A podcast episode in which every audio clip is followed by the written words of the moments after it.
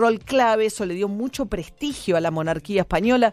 El rey Juan Carlos, yo lo conocí cubriendo cumbres este, iberoamericanas, era un hombre tremendamente, es un hombre, tiene 82 años, tremendamente carismático, muy carismático. Siempre se dijo que era un tremendo mujeriego, pero un hombre muy culto, muy refinado, carismático, súper agradable, digamos, y que, bueno, escondía, según se ha este, visto a lo largo de las revelaciones de los últimos años, y eso que en España la monarquía es medio intocable, con lo cual los periodistas tratan a la monarquía con bastante cuidado y así todo ha saltado toda una red de negocios ilegales y tráfico de influencias que le permitió enriquecerse y poner esos, el fruto de ese dinero ilícito en eh, compañías offshore. Todo esto salta a raíz de una relación con un amante a la que le deposita 7 millones de euros en compensación. 70, María. 70, 70, 70. Un regalo. Qué lindo ser amante, ¿no? De Juan Carlos. Te dice hola, eh, chequea tu, tu, cuenta bancaria en el home banking. Ah, bueno, que, le estaba evidentemente pagando el silencio, ¿no? A esta mujer este, que eh, había recibido dinero del gobierno de Arabia Saudita, justamente. Vamos a España. José María Irujo es jefe del equipo de investigación del diario El País. Buen día, José María. Tantas gracias por atendernos. ¿Cómo estás? Hola, muy buenos días desde España. Bueno, me imagino que estáis sacudidos con esta novedad. Bueno, en realidad no estamos sacudidos porque ya desde hacía varias semanas sabíamos que la zarzuela, el Palacio de la Zarzuela, iba a tomar una decisión importante con respecto al futuro del rey. Ya sabíamos mm, que iba a abandonar el Palacio de la Zarzuela. Lo que ha sido una novedad y lo que no esperábamos es esa nota del rey emérito a su hijo anunciándole que se va fuera de España. En realidad, la novedad es que el rey emérito se exilia metafóricamente y se va a vivir fuera de España. No sabemos, no saben ustedes a dónde, ¿no? Se supone que ya no está en España el rey emérito. Bueno, sabemos que ya días antes de que ayer la zarzuela, el palacio, hiciera pública esta nota, el rey había abandonado España y se encontraba em, presuntamente en casa de unos amigos, unos empresarios muy amigos del rey emérito en la República Dominicana. República Dominicana. Eh, al parecer es una es una es un destino provisional, es decir, no es que don Juan Carlos vaya a vivir en República Dominicana, sino que se ha trasladado allí provisionalmente y en el futuro no sabemos dónde se establecerá de una forma definitiva. Esa es la incógnita. José María, ¿esto es para salvar, digamos, la, la, a la monarquía o no interferir, digamos, tratar de que, el, reinado de Felipe no quede, también, digamos, muy interferido por, los escándalos, digamos, patrimoniales del padre? ¿O es para no someterse a la justicia española o por ser eh, rey emérito no tendría problemas judiciales aunque permaneciera en España? No, no, en absoluto la marcha del rey de España en absoluto es para huir de la justicia española. Eso lo niego radical y absolutamente. El, rey está sometido en estos momentos en España a una investigación prejudicial. Todavía no está imputado ni todavía está investigado. Hay una investigación prejudicial de la Fiscalía del Tribunal Supremo que está analizando unos presuntos indicios de blanqueo de capitales y de fraude fiscal. Todavía no se ha presentado ninguna denuncia ni ninguna querella contra él. Eh, de hecho, su abogado ayer, eh, en la nota que hizo pública, señaló que el rey está a disposición de la Fiscalía General del Estado para que le llame, si le llama a declarar o si mm, tiene que hacer algún tipo de declaración. Es decir, que en absoluto el rey sale de España huyendo de la justicia. Eso es radicalmente falso. El rey ha tomado esta decisión pues porque, en fin, desde el punto de vista reputacional, su imagen ha quedado dañada con la aparición de estas cuentas en Suiza, cuentas en Suiza que descubrimos y que publicamos en el diario El País en exclusiva para España el pasado 2 de marzo. Desvelamos que había una investigación de un fiscal suizo, el fiscal Bertosa, que había descubierto en Ginebra una cuenta a nombre de una fundación panameña tras la que se encontraba el rey y que había recibido 65 millones de dólares en el año 2008 del Ministerio de Finanzas de Arabia Saudí. Desde que publicamos aquello en el país el 2 de marzo de este año, ya hace muchos meses, Zarzuela mantuvo el silencio, estuvo callada, mm, pero ya el 14 de marzo, 10 mm, o 12 días después, el país volvió a publicar de nuevo que en una de las fundaciones descubiertas en Suiza el rey figuraba como tercer mm, beneficiario de la cuenta, una, una cuenta que había movido más de 14 millones de euros, y el diario de Telegraph publicó el mismo día que nosotros, el 14 de marzo, que en la otra fundación que habíamos descubierto semanas antes en el país, la de los 65 millones, el rey figuraba el rey actual, Felipe VI, es decir, su hijo figuraba como segundo beneficiario. A partir de aquel momento ya, Zarzuela hizo público un comunicado diciendo que retiraba la asignación del rey, el sueldo que cobraba todos los años, y que el actual rey Felipe renunciaba a cualquier herencia futura. El paso que se dio ayer es un nuevo paso a raíz de las nuevas investigaciones y publicaciones que hemos ido publicando en, el diario El País y en algún otro medio eh, en español, donde vienen los detalles del movimiento de esta cuenta, la donación quizá Corina y eh, Zarzuela. Corina, su ex amante, ¿no? La donación que, que declaró haber recibido 70 millones de euros como un regalo del rey.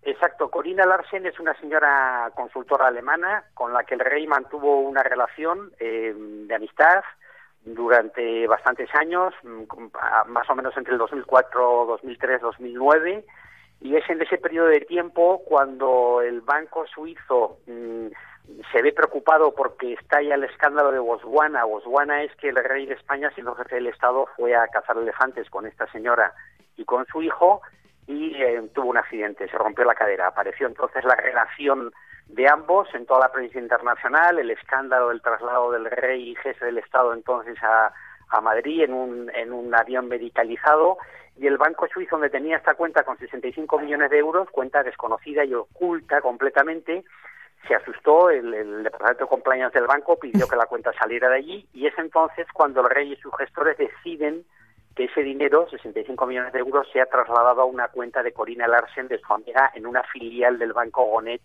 en Bahamas, en un paraíso fiscal. Eh, bueno, esto quedó oculto, nadie lo conocía, hasta que el pasado mes de febrero mm, nosotros descubrimos que había una investigación en Suiza por este motivo y publicamos la asistencia de esta donación a esta señora de 65 millones de euros. Estamos charlando con José María Irujo, que es jefe del equipo de investigación del diario más importante de España, que es el diario El País. José María, una última consulta. Pensaba... Eh, Qué, parábola en realidad, ¿no? La del rey Juan Carlos, que arranca como una figura fundamental, que le da prestigio, ¿no? En plena transición a la democracia de España, a la corona española, y que termina enredado en estas este, causas de, corrupción y fuga de capitales y empresas offshore y, negocios, ¿no? Este, tráfico de influencias. Efectivamente, lo has definido muy bien, es una parábola, ¿no? Es una metáfora de la vida, ¿no? de la condición humana, ¿no? Como el rey Juan Carlos I, al que nadie en la historia podrá eh, cuestionar el enorme servicio, el extraordinario servicio que ha hecho para España. El 23 de febrero de, los años 80 hubo un golpe de Estado en España y el rey entonces consiguió paralizar ese golpe militar. En el Congreso de los Diputados, un grupo de personas armadas que intentaron, eh, en fin, establecer un régimen dictatorial y una dictadura en España el rey intentó eh, parar ese golpe de Estado y lo paró. El rey ha traído la democracia a España. El rey ha sido el mejor embajador de la marca España durante todos los años de su reinado, abriendo puertas y facilitando a empresas españolas y a las instituciones españolas, eh, en fin, la, apertura de puertas en Latinoamérica, en Estados Unidos, en Canadá, en, en Asia, en los países árabes. El rey ha sido un magnífico rey como, como rey, como jefe del Estado, ¿no? Y esta parábola de la que hablabas es la parábola de la condición humana, de cómo un magnífico rey, un magnífico mm, gestor de las instituciones españolas, de la monarquía española, que ha prestado un enorme servicio a nuestro país, pues mm, cae en la tentación de, de, recibir este, este regalo, según mm, dice su gestor, de los, de los árabes en el 2008, y de transferirlo a su ex amiga, la cantidad desorbitante, 65 millones, en fin, como también él recibe un millón setecientos mil dólares del rey de Bahrein, que traslada en una maleta a su gestor en la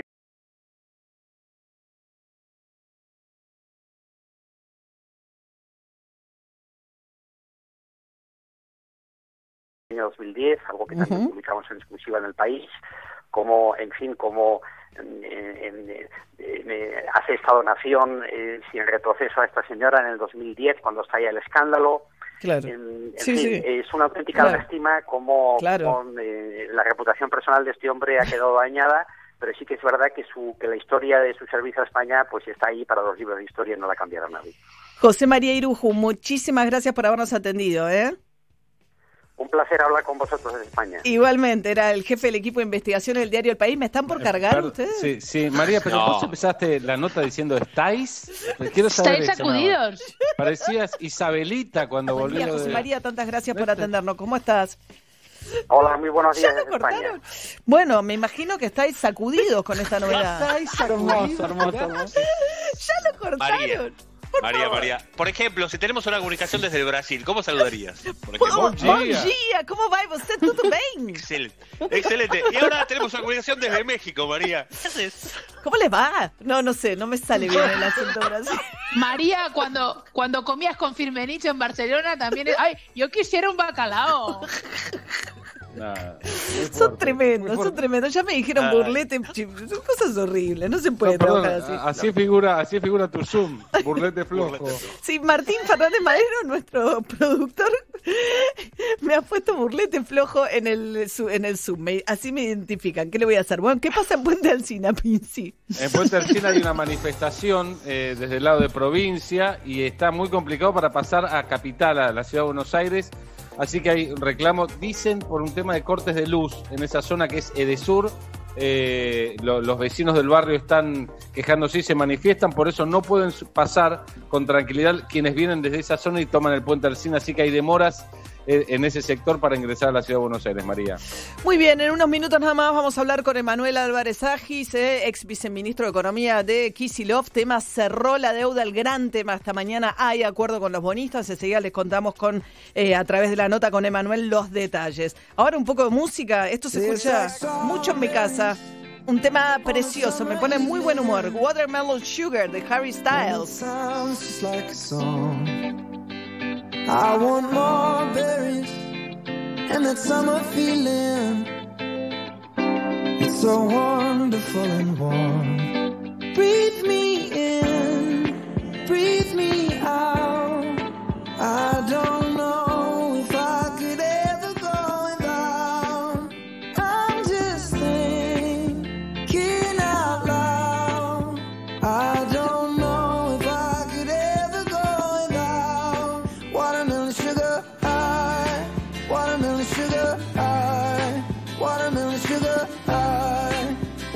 sugar high, watermelon sugar strawberries on a summer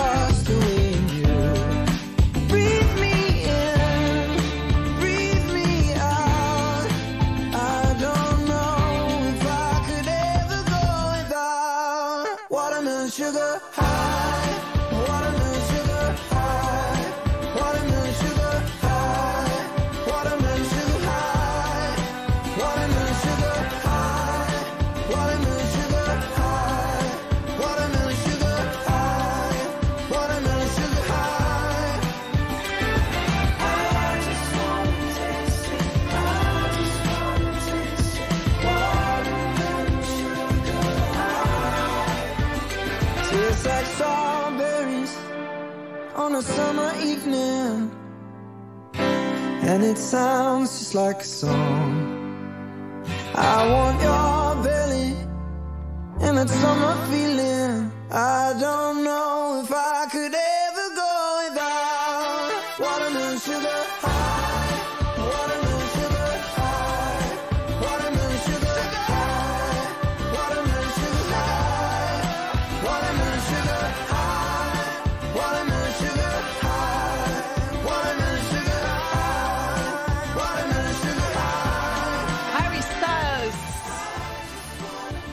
One Direction, ¿eh? que pronto va a estar en la Argentina dentro de algunos meses. ¿Volverán los recitales? No sé, las entradas están todas vendidas mientras tanto. ¿Qué? Hoy no. ¿Te gusta? ¿Te gusta, María? Me encanta, ¿Estás- le gusta- ¿Estáis bailando? Me, le gusta mucho. Estáis bailando.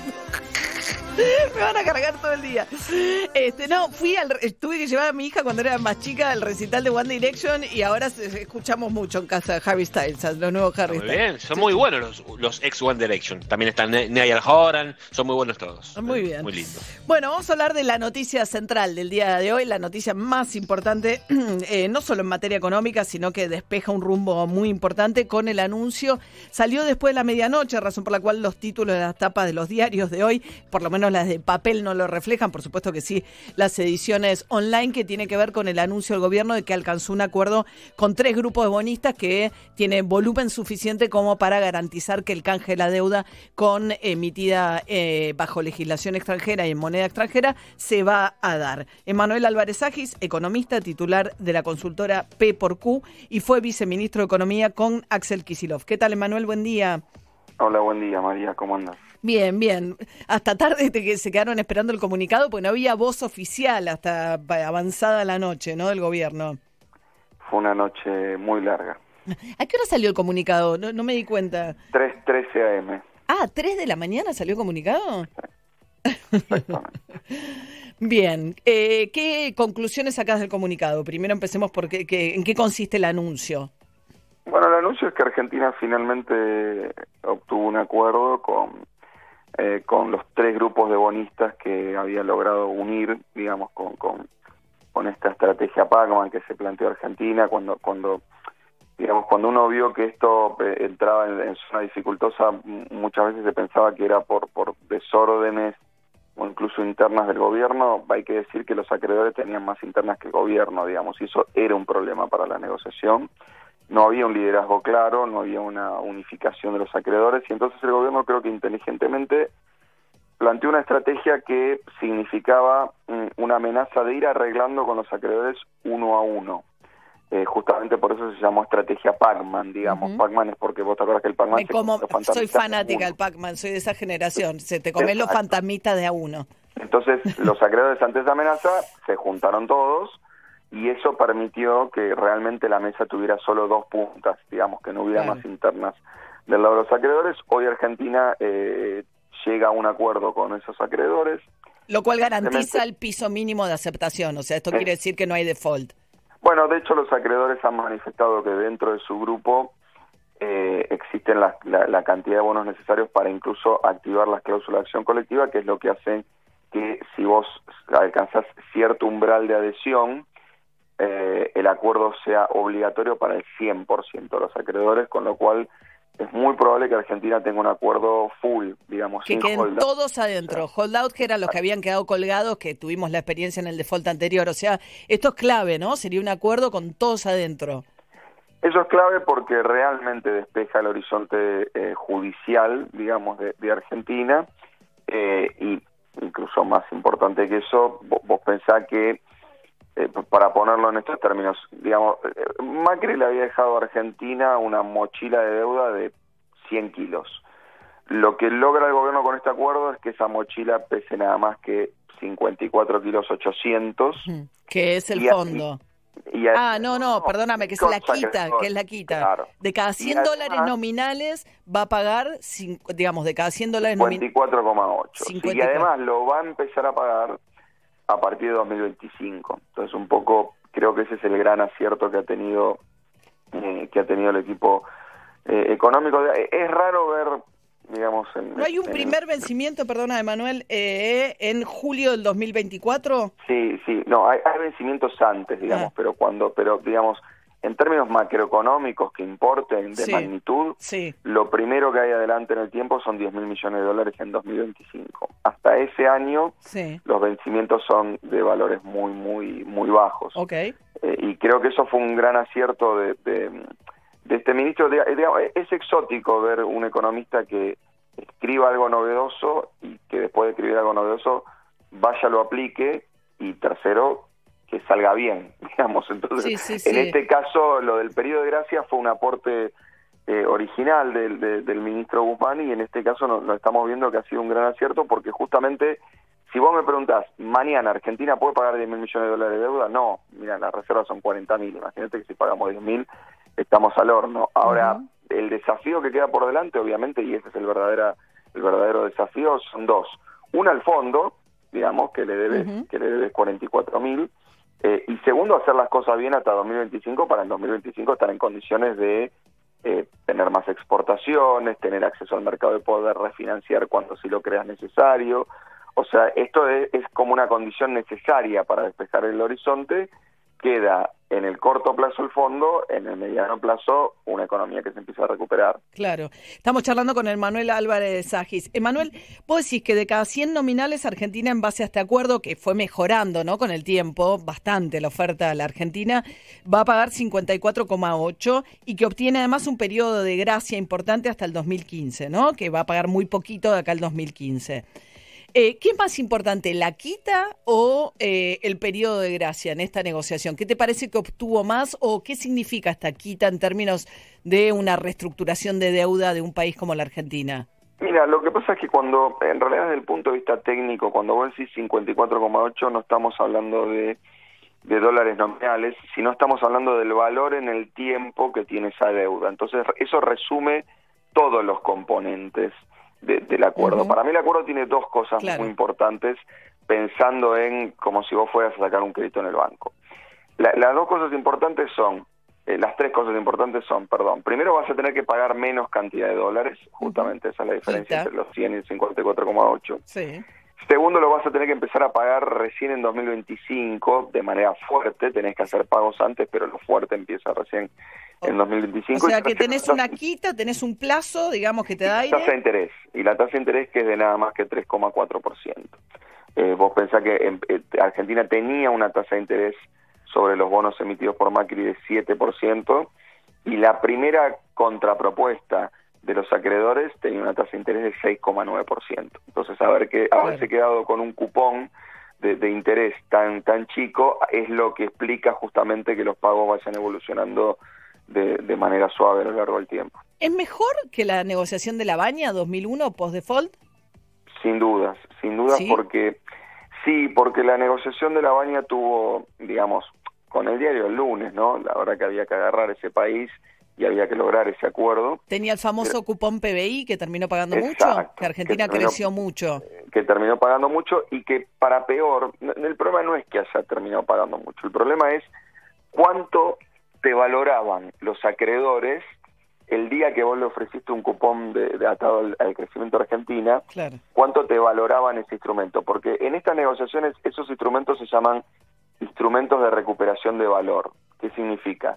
Que en vez de plata, taca, taca, yo te doy una apuesta sobre alguna variable en la que nos, que nos ponemos de acuerdo. Si me va bien en la economía, te pago más. El problema es que Argentina... ¿Cuánto valía apostarle a que Argentina crecía en 2005 cuando el FMI decía que era el rebote del gato muerto? Nada. Entonces vos entregaste eso, los acreedores te dijeron yo eso, por eso no te reconozco ni 10 centavos, y al final terminaste pagando una, una enormidad. Entonces, sí, en ese sentido es creo que es, es, es mucho mejor. Y, me parece francamente que, que, cuando uno revise la historia, eh, este va a ser probablemente el mejor acuerdo eh, en la historia de Argentina, que lamentablemente tiene mucho para comparar, ¿no? Porque este es el default número 10 que tenemos. Claro.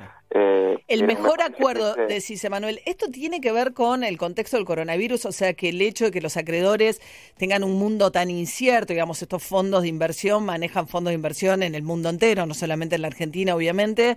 Eh, el hecho de que no haya mucho donde poner la plata hoy y que haya mucha incertidumbre por delante, ¿vos crees que al final jugó a favor de la Argentina? Mm, no, no, creo que el coronavirus no tuvo tanto que ver con este acuerdo. Sí creo que, que hubo dos componentes eh, importantes. Primero, acá, digamos, uno no puede eh, desvincular el, el, buen acuerdo del tiempo que llevó. Digamos, vos, lograste esto porque al mismo tiempo sometiste al país a un proceso de desgaste pero más importante que todo, los acreedores a un proceso de desgaste. Claro. La verdad, igual, cuando vos mirás del 80 para acá y pones todos los acuerdos de deuda soberana en la historia del mundo, en promedio estas cosas duran 13 meses. Eso es lo que indica el número. O Tardamos 9, con lo cual estamos, estamos bien. Ahora, lo segundo que creo que que empujó mucho fue el verdadero malo de la película, la verdadera amenaza, el fondo. es el fondo. sí, eh, sí. porque el fondo es un acreedor privilegiado, o sea, quiere decir que cobra primero, entonces los acreedores tenían bastante claro que, que, que, en realidad, la verdad que lo puteaban a Guzmán, pero al que tenían que putear era el fondo, porque el verdadero límite te lo está poniendo el fondo, no, claro, Que de eso fue, de hecho fue la última amenaza de Guzmán. Bueno, si no les gusta esto, voy a negociar con el fondo y después veo que les queda a ustedes, ¿no? Sí, que no era mucha amenaza, era realidad. Era realidad, claro, bueno. Argentina en septiembre tiene, o sea, el mes que viene tiene que presentar un presupuesto. Eh, si vos ese presupuesto no no lo empezás a discutir, Sí. y lo tenés preacordado con el fondo, al final del día estás pateando el tablero con el fondo. Claro, claro. Porque le estás diciendo, mira, todo el otro año no te voy a dar bola, voy a hacer lo que me parezca. Entonces la amenaza era bastante creíble, era, miren muchachos, yo mañana empiezo a discutir con el fondo, ¿es ahora o seguramente va a ser peor? Estamos charlando con el Manuel Álvarez Agis. Te hago una pregunta, Manuel. No tengo bonos, no, no ll- llego justo a fin de mes, poner, estoy pensando. Un- algún oyente, oyente que está en esa situación. ¿Qué me cambia este acuerdo con bonistas? Mira, te diría, te, te voy a, para que vos te des una idea de lo sustantivo y de lo importante que es esto, te, te voy a hacer una recomendación financiera que se hace muy pocas veces en la historia de la Argentina. Vende dólares. ¿Eh? Vende dólares. Vos decís que el dólar empieza a bajar. Sí, ¿El oficial o el paralelo? El paralelo, María. también. Ah, ok, ok. No, está bien. Yo quiero, no quiero arruinar tu reputación, Emanuel. Eh, Sería una responsabilidad muy grande. Tampoco que nos transformamos en Alemania del para Ok, el dólar paralelo empieza a bajar. Sí, yo creo que con esto Argentina descomprime mucho todas las tensiones financieras. Vos pensás que el mes pasado tuvimos algunos importadores teniendo que ir al mercado paralelo porque el Banco Central dijo hasta que no arregle la deuda te tengo que cerrar un poco la Sí. canilla de las Te importaciones. voy a complicar las Entonces eso autorizaciones. le metió, le metió mucha presión al, Sí. al- al- al dólar paralelo Sí. y además también pensá que, digamos, si vos te, te- vos te tomas un taxi en Brasil y decís al tipo, che, si Brasil le foltea, ¿qué pasa? El tipo no sabe de qué hablas. No. Si te tomas un taxi acá, el tipo te dice, sube el dólar. Entonces, como todos estamos muy entrenados en estos procesos, Sí. cuando, cuando la cosa empezó a, a meterse en zona de incertidumbre, obviamente aumentó mucho la demanda de dólares. A ver, el mes pasado duplicamos la cantidad de gente que compró dólares en Argentina. Pasamos de 2 millones de argentinos a 4 millones de argentinos. ¿Por qué? Porque venías diciendo, che, esto se estira, guarda. Entonces, me parece que ese proceso ahora, estamos todos muy entrenados en Argentina en entender cómo es la dinámica cuando la cosa sale mal. Estamos O sea que esto descomprime, despeja. Sí, descomprime, Bien. totalmente. Y te hago una última pregunta. Manuel Agis es, fue viceministro de Economía con Kisilov y tiene un poco que ver con esto, ¿no? Yo me pensaba si esto empieza a marcar como la una identidad distinta al gobierno de Alberto Fernández, ¿no? Vimos, o sea, si alguna de las grandes peleas marcó el gobierno de Cristina Kirchner, la pelea con el campo, de la cual eh, a la cual Alberto Fernández un poquito se asomó, aunque sea simbólicamente con Vicentini, y después se baja cuando da marcha atrás con el decreto. También me parece que una de las cosas que marcó la última presidencia de Cristina Kirchner fue la decisión de no cerrar con los holdouts, ¿no? Con estos que habían quedado colgados del, acuerdo al que hablábamos antes con la baña. ¿Te parece que esto marca como un camino distinto, diciendo, bueno, yo aposté realmente un acuerdo y logro un acuerdo con todos adentro? Bueno, no, no, no, no, puedo más que corregirte lo primero, porque Dale. eh, es cierto que Argentina estaba imposibilitado legalmente de cerrar con los holdouts hasta el 31 de diciembre del 2014. Eh, también es cierto que el equipo económico del cual formé parte, el 2 de enero empezó las conversaciones para arreglar con los holdouts. Lo que pasa que, obviamente, la, el horizonte de cambio de gobierno, y creo yo algo que... ¿No fue una decisión política Cristina Kirchner en un momento no cerrar la negociación? El, el ministro se tomó un avión exactamente el 3 de enero del 2015 para cerrar el acuerdo, así que no, digamos, con la instrucción de la presidenta de cerrarlo porque había vencido la cláusula Rufo.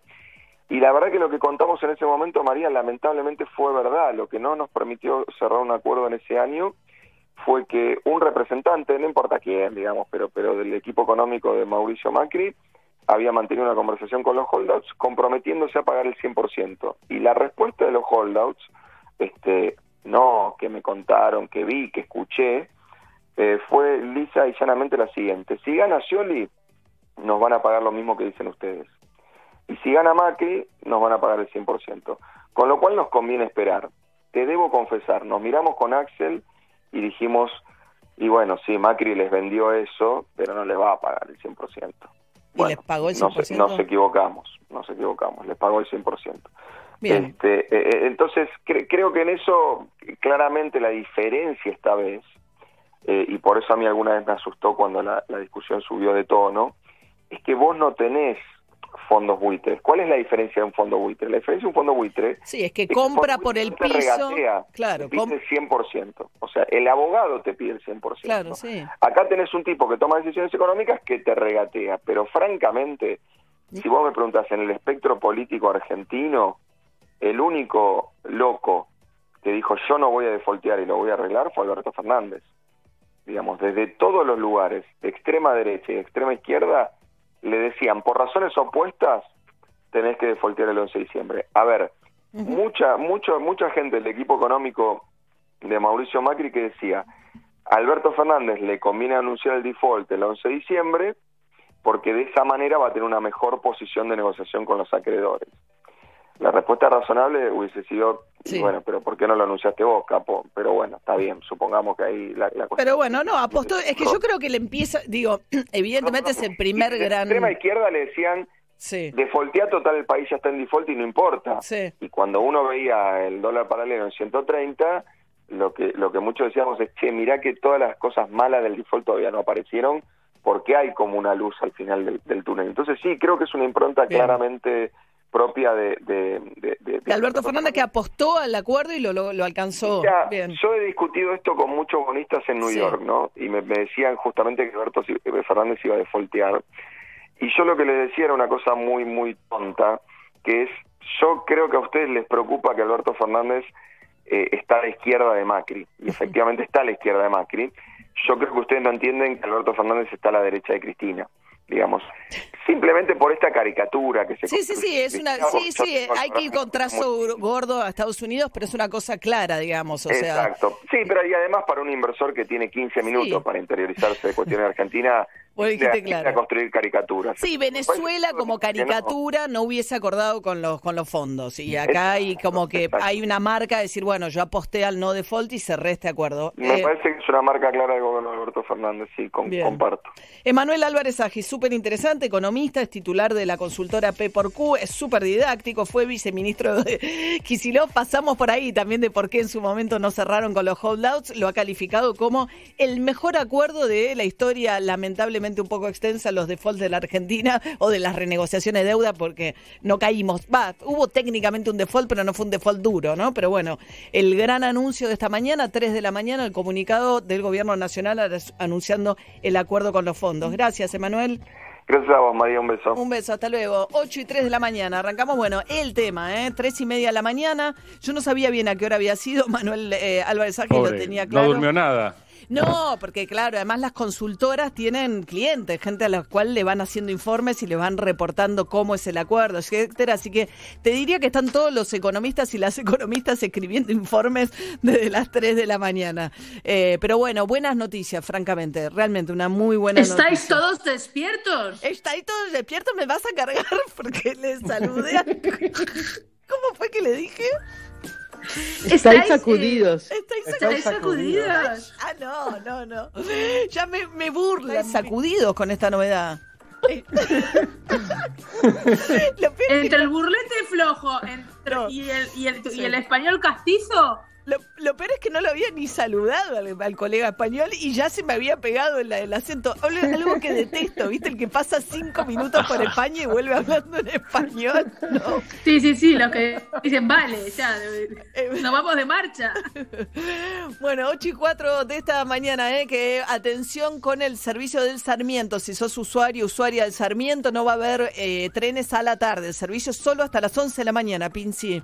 Exactamente, y después en Morón, Moreno, eh, Merlo, Liniers y 11 va a haber micros para poder volver con, más tranquilidad a sus casas, ¿eh? pero hasta las 11 de la mañana hay servicio, luego colectivos en esas estaciones. Ayer le dieron de baja 3.000, suspendieron en realidad 3.000 subes porque ahora tiene que estar el permiso de trabajador esencial o trabajadora asociado al número de una sube y si la sube se utiliza sin estar eh, vinculada a ninguno de estos permisos, te suspenden el uso de esa tarjeta sube. María, buen día. Tanta gracias por este programa. Que tengas buena jornada. Un beso, Adriancito. Ahora, Adriancito vive en Málaga. La actualidad en la voz de María O'Donnell.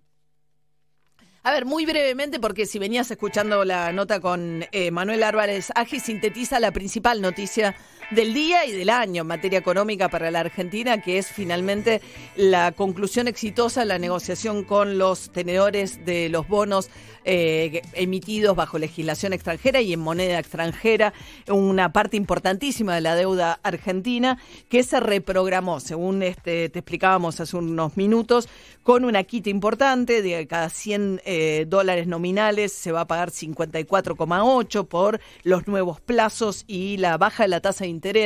Hasta el 2015, nos decía Emanuel Álvarez Agis, no hay pagos importantes, con lo cual también Alberto Fernández despeja estos años para, bueno, que la Argentina vuelva a crecer y tener y generar la posibilidad de generar exportaciones y los dólares necesarios como para cumplir con estos compromisos.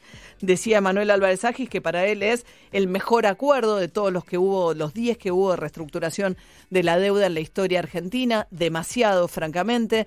Decía que esto le va a quitar presión al dólar paralelo. Obviamente es un mérito enorme para el gobierno de Alberto Fernández y el haber traído a Martín Guzmán, ¿no? Un académico argentino, economista que dedicó toda su carrera académica en Nueva York a estudiar los temas de las reestructuraciones de la deuda y que tenía una gran vocación, a pesar no era un académico que se pensara a sí mismo como alguien que quería hacer carrera académica en Estados Unidos, sino que su vocación efectivamente era, bueno, poder aplicar eso. La duda era alguien con tanto conocimiento teórico, pero muy poca práctica eh, en el mundo real, va a poder o no llevar adelante esta negociación. Bueno, finalmente al cabo de nueve meses se cierra este acuerdo, también porque la Argentina venía en muy buenas conversaciones con el Fondo Monetario Internacional. La había sido, mira que si no, voy a discutir con el Fondo Monetario, al que le debo un paquete de dinero también, y si no, entonces va a quedar ahí un margen todavía más estrecho para poder hacer este acuerdo. Así que Argentina ahora tiene un nuevo acuerdo, de acá a fin de mes se va a concretar el acuerdo, el canje, los títulos viejos por los nuevos títulos que tienen menos tasa de interés, que tienen más plazo y que van a empezar a vencer. Hay algunos vencimientos ya en julio del 2014, pero los vencimientos importantes vienen en el 2015. Esto va a despejar el escenario y creo que también eh, lo que plantea eh, Emanuel Álvarez Ágil, yo coincido, va a despejar la idea de darle una identidad, o por lo menos en este aspecto, al gobierno de Alberto Fernández, distinta a la de Cristina Fernández de Kirchner. Nadie que tenga, que sea Venezuela o Maduro, se plantea llegar a un acuerdo con los acreedores, conseguirlo, hacer el canje de la deuda y sobre todo evitar el default duro, ¿no? Entonces eso me parece que eh, disipa un camino fundamental, además, en la situación económica. Esto era algo muy reclamado y muy pedido por todos los sectores empresariales argentinos también, que la acuerdo se llegara, porque esto le facilita el acceso al crédito también al sector privado. Queda todavía por delante una negociación difícil con el Fondo Monetario Internacional, pero la verdad que es una noticia muy importante, de mucha relevancia, este acuerdo que se anunció a las 3 de la mañana con un comunicado del gobierno. Hay acuerdo con los benistas, Argentina no va a un default duro, a una reestructuración como la del 2001, con otro dato importante que también destacaba Manuel Álvarez Agis, que es que van a quedar aparentemente el 100% de los tenedores de bonos adentro del acuerdo, ningún holdout, nada suelto. Todos los bonistas entrarían en este canje de deuda.